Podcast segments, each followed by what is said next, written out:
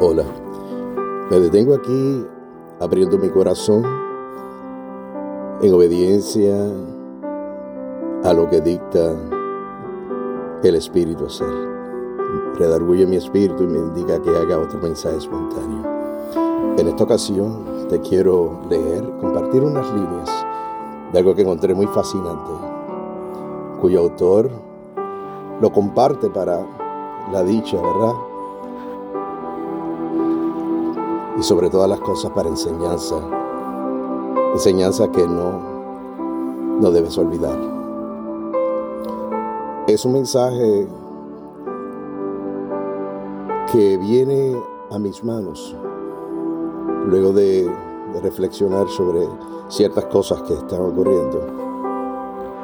Mensajes que me llegan, personas que se acercan, en fin.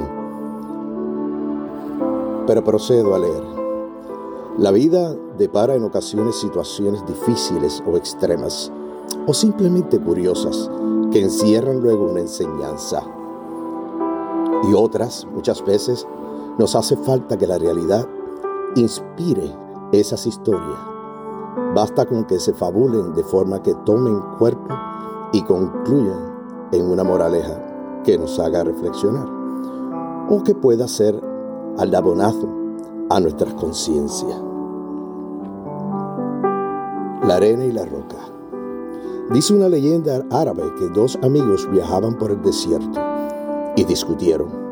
Uno acabó dándole, dando al otro una bofetada. El ofendido se agachó y escribió con sus dedos en la arena. Hoy mi mejor amigo me ha dado una fuerte bofetada en la cara. Continuaron el trayecto y llegaron a un oasis, donde decidieron bañarse. El que había sido abofeteado y herido empezó a ahogarse. El otro se lanzó a salvarlo.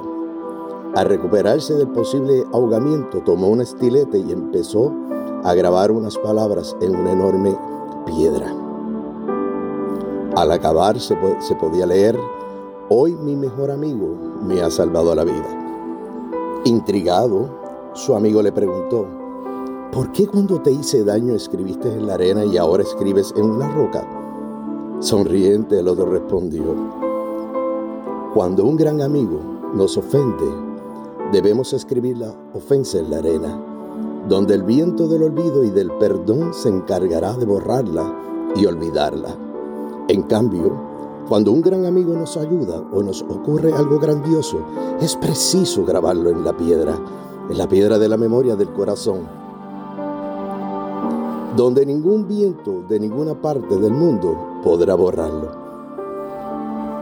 Wow, hermoso, ¿verdad? Bueno, pues aprovecho la oportunidad para decirte que un gran amigo, más que un amigo, un Dios, estando clavado en la cruz, después de haber sido no solamente abofeteado, crucificado, lapidado,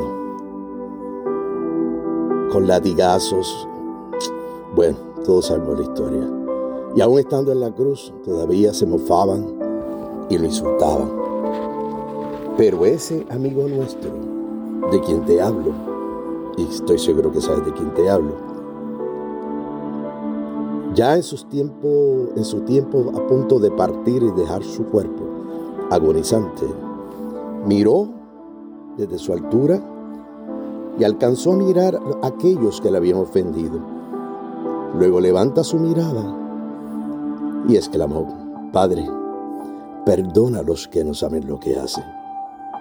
Bendito Dios, a ese amigo al que te hago referencia, que te pido, tú que me escuchas, que me enviaste un mensaje donde te sentías agobiado. Tú que me escuchas, que pediste oración porque te sentías agobiada. A ese amigo al que hago referencia, vive y mora y está a la derecha, a la diestra del Padre. y está ahí a tu alcance. Pídele que todavía y por siempre vivirá y está esperando por ti. Ese es un amigo que echó al olvido todas las ofensas y que pagó un alto precio en la cruz por ti y por mí. Bendito Dios. Hasta la próxima.